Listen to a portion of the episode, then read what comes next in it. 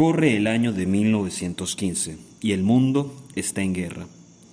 El imperio otomano amenaza las extensas fronteras rusas, por lo cual el aún todopoderoso zar, primo del rey de Inglaterra, clama por un tercer frente, uno descabellado, uno que involucra la gran ciudad del Asia y de Europa, Constantinopla.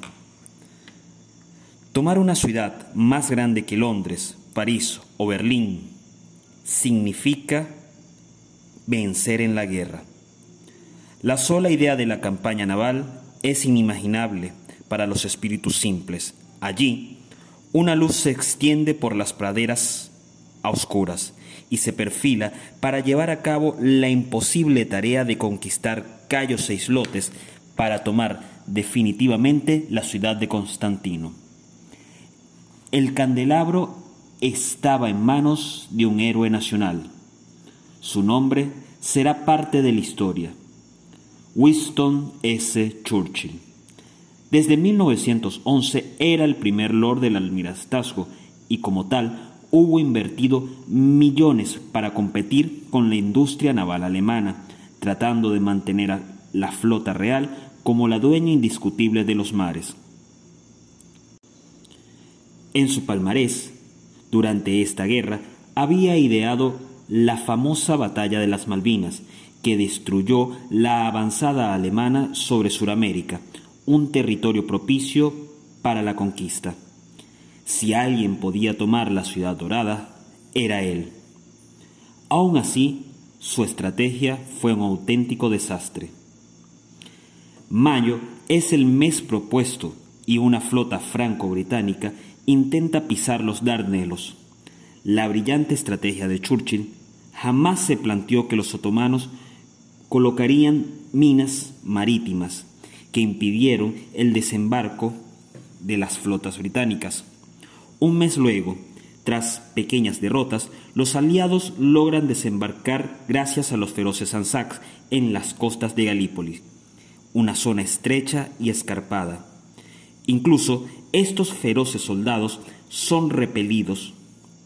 Al otro lado de la costa, los británicos, en su mayoría, son repelidos, llegando a tintar de rojo el mar. Apenas unos cuantos soldados británicos logran establecerse para iniciar una guerra de trincheras, en la cual el hedor de los cadáveres, el clima y la falta de provisiones obligó a una tregua y a una posterior retirada de las tropas británicas.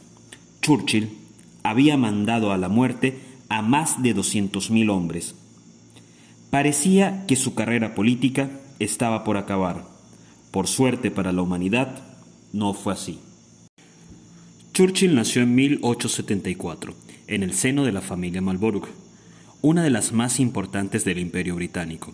Ya en 1893 ingresó a la Academia Naval de Plantamer, en la cual destacaría ampliamente.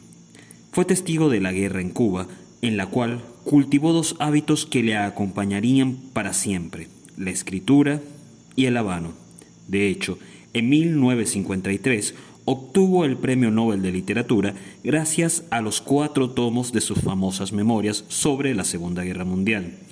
50 años antes, inició su carrera política como senador, la cual daría dos grandes vuelcos, el de 1911 y el de 1915. Pasó al oscurantismo tras el fracaso de Galípoli, llegando incluso a servir en el frente.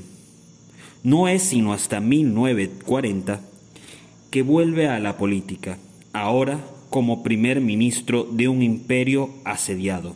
Allí, en la hora más oscura, solo prometió luchar en el aire, luchar en el mar, luchar en la tierra.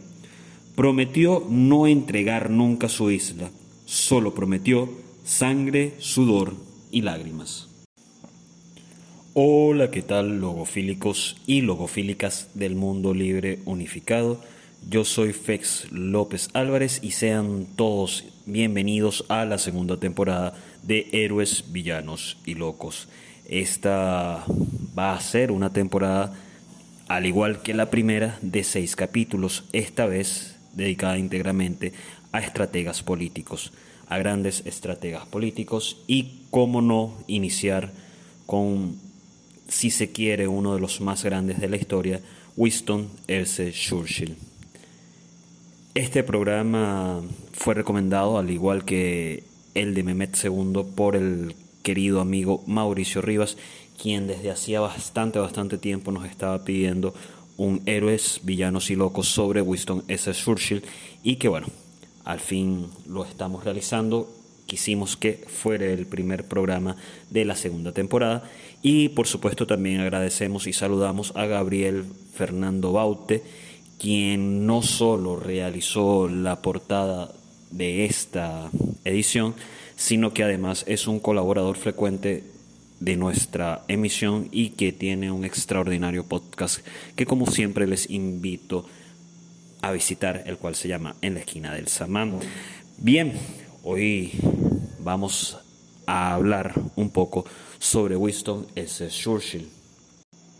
Como en ediciones anteriores, como en la primera temporada de este podcast, Héroes, Villanos y Locos posee una metódica muy marcada en la cual nos dedicamos al análisis histórico, sociológico y a una investigación bastante amplia sobre el personaje o sobre la figura histórica a analizar o a la figura histórica a reseñar para no caer en la subjetivación y no poseer ningún tipo de pasionalidades en cuanto a nuestro análisis, sino por el contrario demostrar fuera de toda pasionalidad, valga la redundancia, que este personaje puede ser considerado al mismo tiempo un héroe, tanto como un villano y como un loco.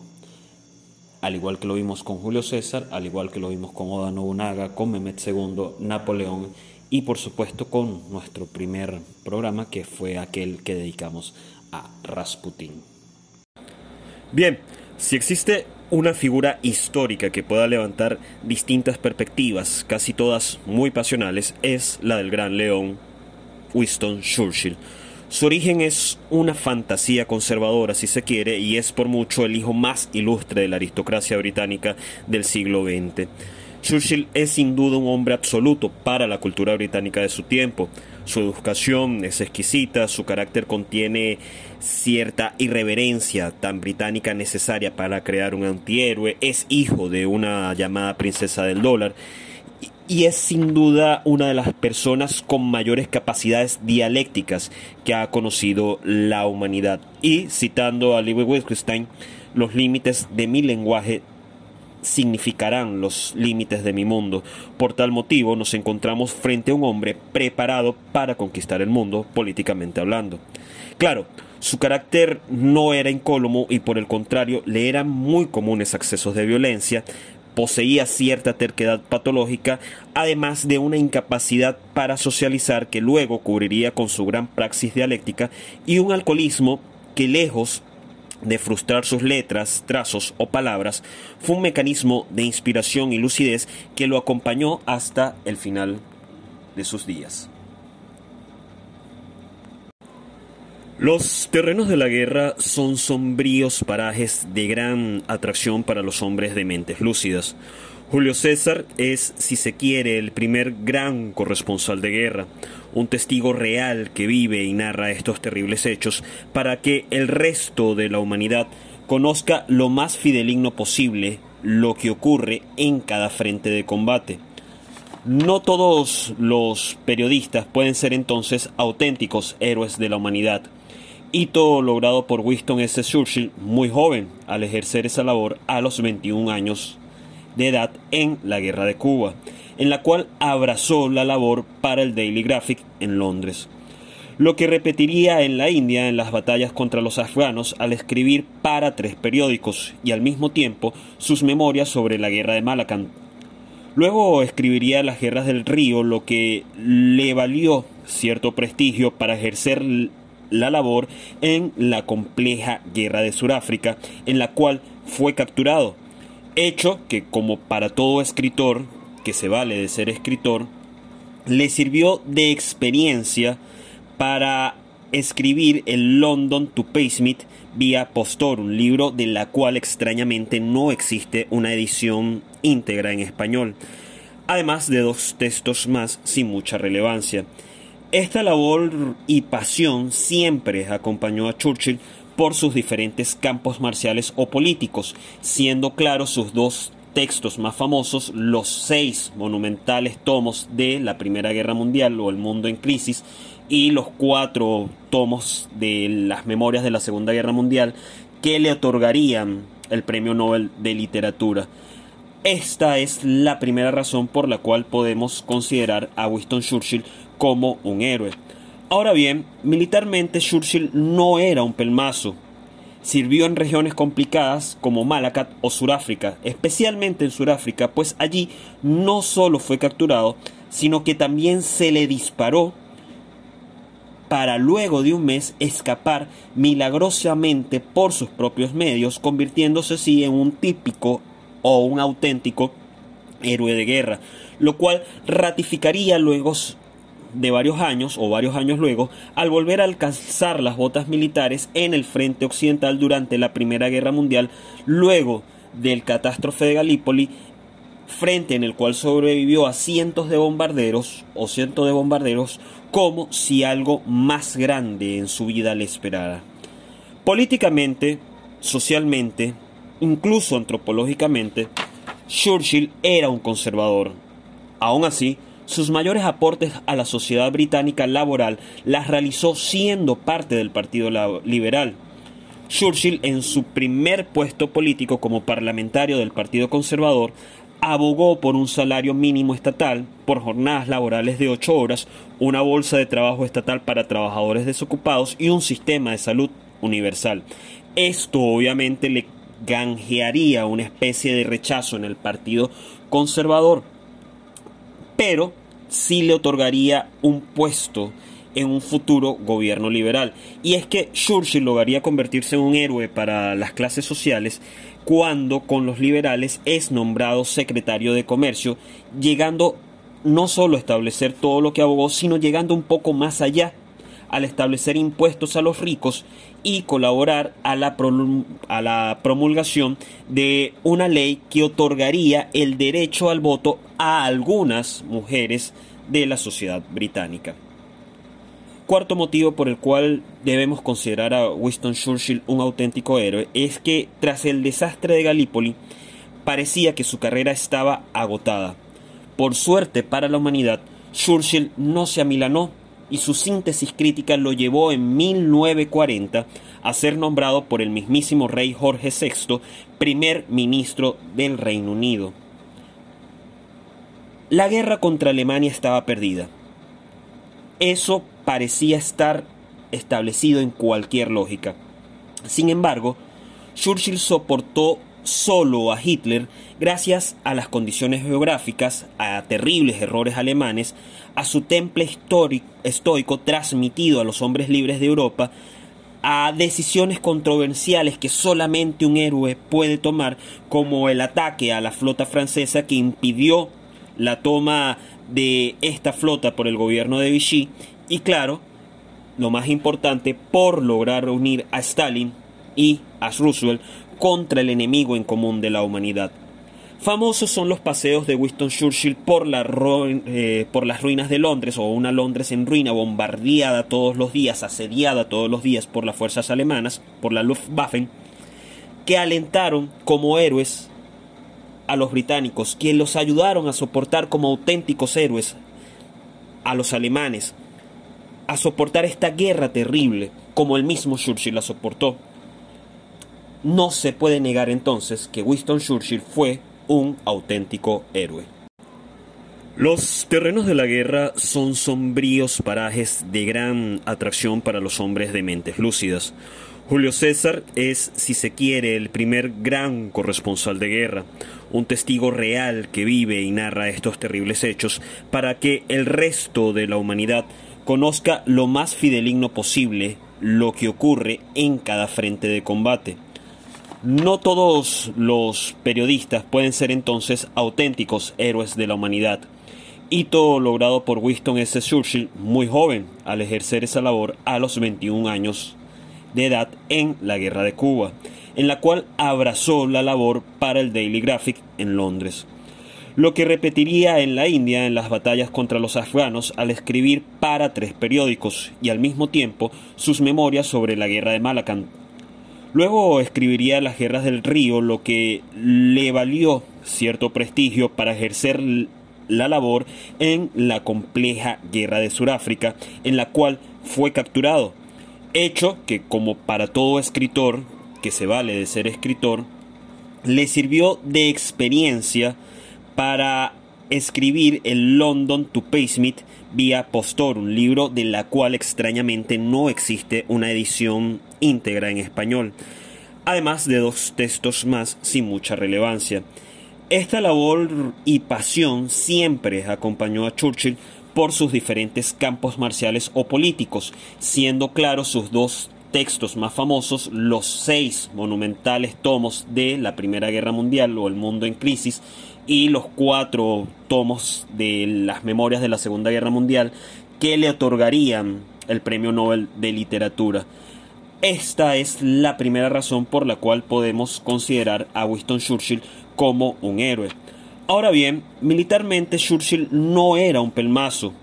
Sirvió en regiones complicadas como Malacat o Sudáfrica, especialmente en Sudáfrica, pues allí no solo fue capturado, sino que también se le disparó para luego de un mes escapar milagrosamente por sus propios medios, convirtiéndose así en un típico o un auténtico héroe de guerra, lo cual ratificaría luego de varios años o varios años luego, al volver a alcanzar las botas militares en el frente occidental durante la Primera Guerra Mundial, luego del catástrofe de Galípoli, frente en el cual sobrevivió a cientos de bombarderos o cientos de bombarderos como si algo más grande en su vida le esperara. Políticamente, socialmente, incluso antropológicamente, Churchill era un conservador. Aún así, sus mayores aportes a la sociedad británica laboral las realizó siendo parte del Partido Liberal. Churchill, en su primer puesto político como parlamentario del Partido Conservador, abogó por un salario mínimo estatal, por jornadas laborales de ocho horas, una bolsa de trabajo estatal para trabajadores desocupados y un sistema de salud universal.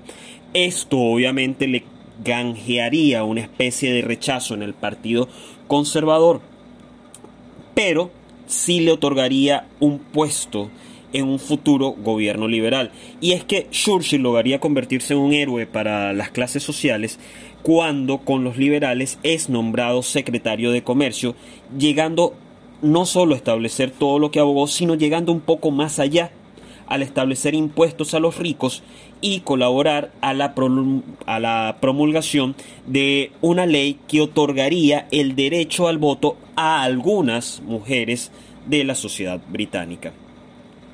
Cuarto motivo por el cual debemos considerar a Winston Churchill un auténtico héroe es que tras el desastre de Galípoli parecía que su carrera estaba agotada. Por suerte para la humanidad, Churchill no se amilanó y su síntesis crítica lo llevó en 1940 a ser nombrado por el mismísimo rey Jorge VI primer ministro del Reino Unido. La guerra contra Alemania estaba perdida. Eso parecía estar establecido en cualquier lógica.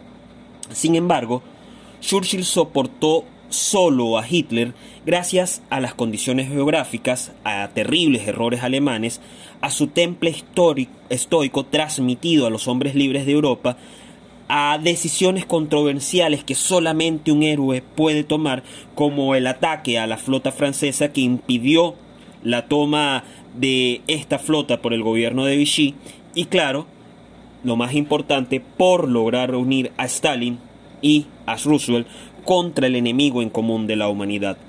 Famosos son los paseos de Winston Churchill por, eh, por, las ruinas de Londres o una Londres en ruina, bombardeada todos los días, asediada todos los días por las fuerzas alemanas, por la Luftwaffe, que alentaron como héroes a los británicos, que los ayudaron a soportar como auténticos héroes a los alemanes, a soportar esta guerra terrible como el mismo Churchill la soportó.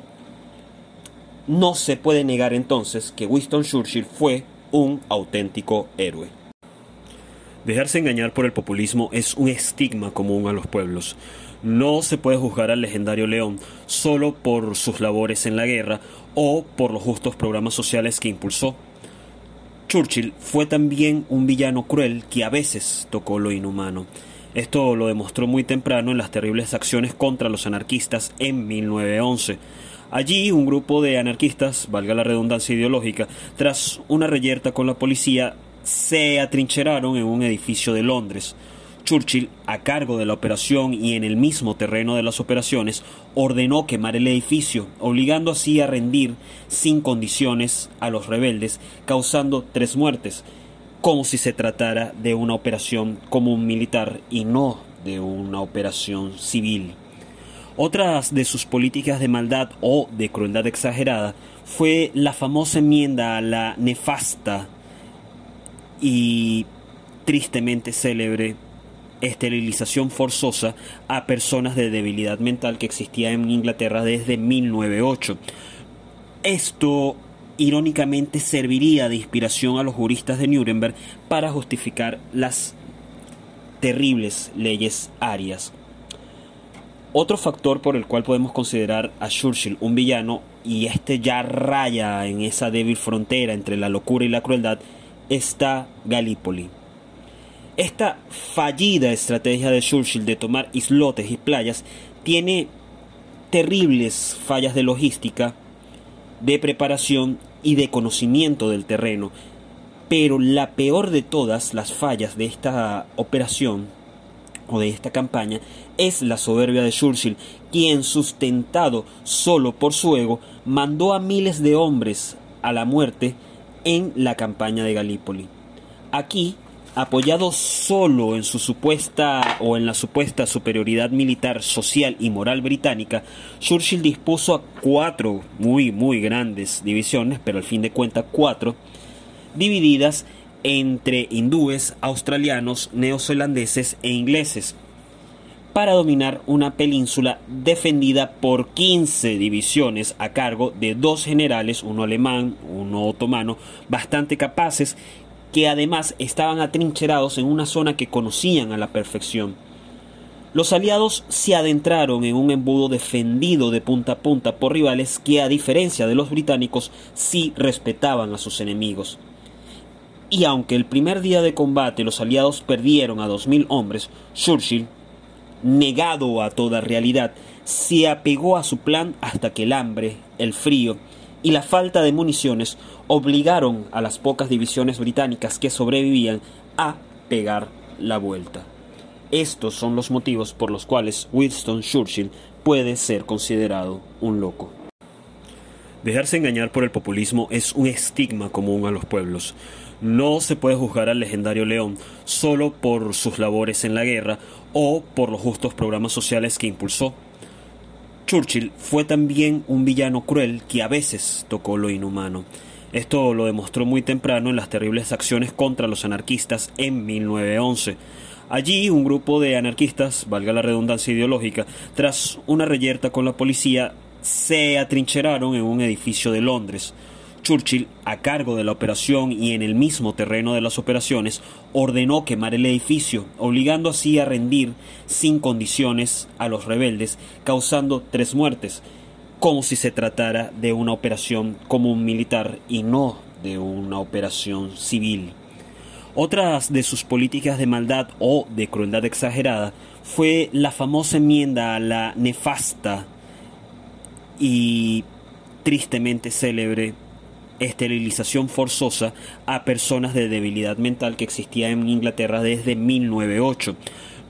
Esto irónicamente serviría de inspiración a los juristas de Nuremberg para justificar las terribles leyes arias.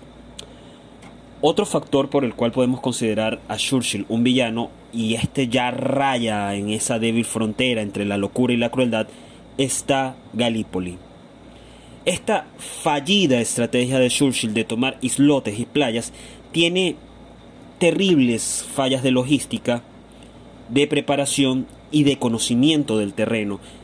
Pero la peor de todas las fallas de esta operación o de esta campaña es la soberbia de Churchill, quien sustentado solo por su ego mandó a miles de hombres a la muerte en la campaña de Galípoli. Aquí, apoyado solo en su supuesta o en la supuesta superioridad militar, social y moral británica, Churchill dispuso a cuatro muy muy grandes divisiones, pero al fin de cuentas cuatro, divididas entre hindúes, australianos, neozelandeses e ingleses, para dominar una península defendida por 15 divisiones a cargo de dos generales, uno alemán, uno otomano, bastante capaces, que además estaban atrincherados en una zona que conocían a la perfección.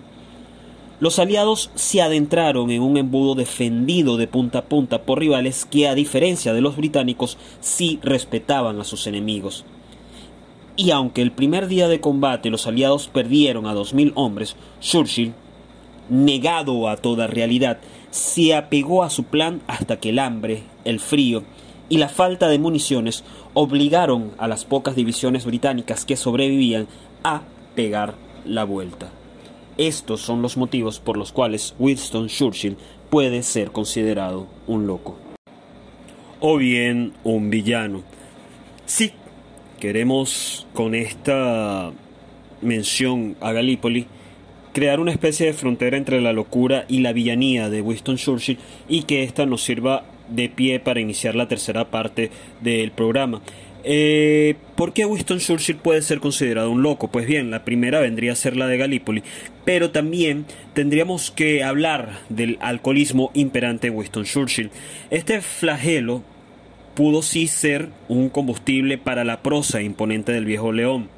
Aún así, es bastante acertado certificar que mucha de la terquedad, tanto en 1914 como en 1940, corresponde a mantener el estómago y el cerebro lleno de alcohol, que nubla ciertamente algunas decisiones y que por razones más que obvias viene a desmeritar todo el comportamiento mental que tuvo Winston Churchill a lo largo de su vida.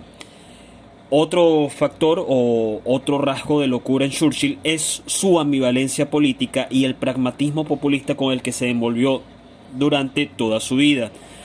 Un historiador parlamentario inglés llamado Joseph Lewis Beckerville, muy muy muy leído, especialmente y muy citado por Jorge Luis Borges, señala una vez que Churchill realmente se interesó poco o nada por las poblaciones pobres y que su movida legisladora, la de 1911, respondía más bien a, su siempre hábil lectura de la sociedad británica y de la sociedad mundial, a la cual predijo predispuesta o dispuesta a cambiar al liberalismo.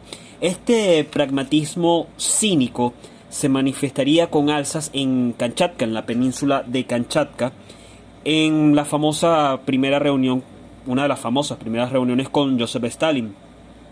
Aquí Churchill dispuso en una gala de cinismo absoluta un brindis por las masas proletarias del mundo, a lo cual Stalin, que también sabía de, de cinismo, propone un brindis por el Partido Conservador Británico, es decir, una reunión de héroes, de villanos y de locos en la máxima cumbre de el cinismo. Ya para terminar, la locura de Churchill se simplifica en lo que los asiduos, asiduos a este podcast conocemos como la trampa 22. Churchill se hizo un nombre y encontró su sino en el ejército. La trampa 22 nos enseña que solo un loco puede ir a la guerra o solo puede querer ir a la guerra aquel que esté loco. Winston Churchill estuvo en tres. Y si bien en dos de ellas ejerció una labor que exige cierta lucidez, no se puede negar que ésta afectó la mentalidad de Churchill, demostrado también en quien fue quien llamó las armas acertadamente contra Alemania antes de 1938 y con un desacierto total y un desapego, absoluto a la realidad o a las mismas lecturas que él siempre pudo hacer, en contra de la Unión Soviética en 1954. O bien un villano. Sí, queremos con esta mención a Galípoli crear una especie de frontera entre la locura y la villanía de Winston Churchill y que ésta nos sirva de pie para iniciar la tercera parte del programa. Eh, ¿Por qué Winston Churchill puede ser considerado un loco? Pues bien, la primera vendría a ser la de Galípoli, pero también tendríamos que hablar del alcoholismo imperante de Winston Churchill. Este flagelo pudo sí ser un combustible para la prosa imponente del viejo león. Aún así, es bastante acertado certificar que mucha de la terquedad, tanto en 1914 como en 1940, corresponde a mantener el estómago y el cerebro lleno de alcohol, que nubla ciertamente algunas decisiones y que por razones más que obvias viene a desmeritar todo el comportamiento mental que tuvo Winston Churchill a lo largo de su vida. Otro factor o otro rasgo de locura en Churchill es su ambivalencia política y el pragmatismo populista con el que se envolvió durante toda su vida. Un historiador parlamentario inglés llamado Joseph Lewis Beckerville, muy muy muy leído, especialmente y muy citado por Jorge Luis Borges, señala una vez que Churchill realmente se interesó poco o nada por las poblaciones pobres y que su movida legisladora, la de 1911, respondía más bien a, su siempre hábil lectura de la sociedad británica y de la sociedad mundial, a la cual predijo predispuesta o dispuesta a cambiar al liberalismo. Este pragmatismo cínico se manifestaría con alzas en Kamchatka, en la península de Kamchatka, en la famosa primera reunión, una de las famosas primeras reuniones con Joseph Stalin.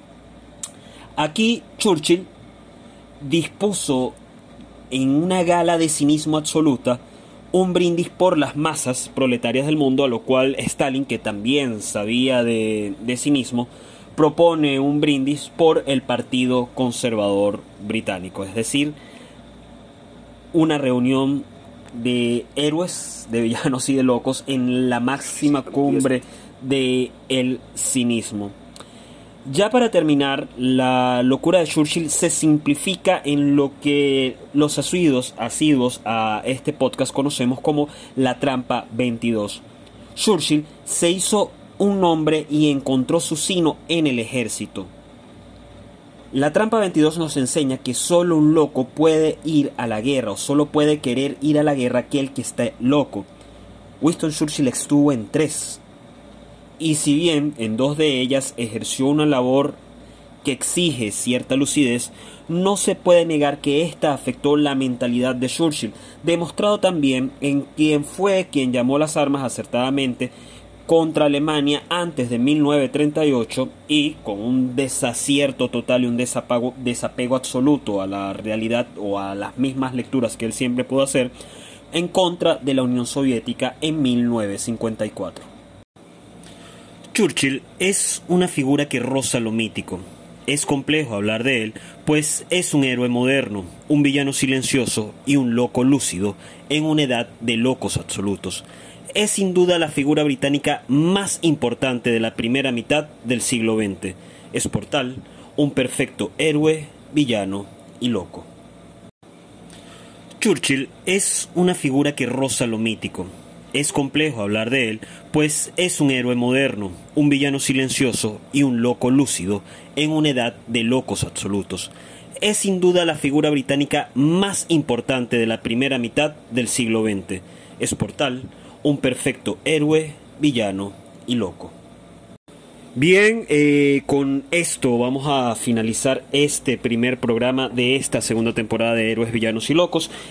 Fue un auténtico placer conversar con ustedes sobre este controversial genio de la política, de las letras y un estratega militar que si bien puede ser calificado como brillante, también tiene grandes o tuvo grandes estigmas en su vida.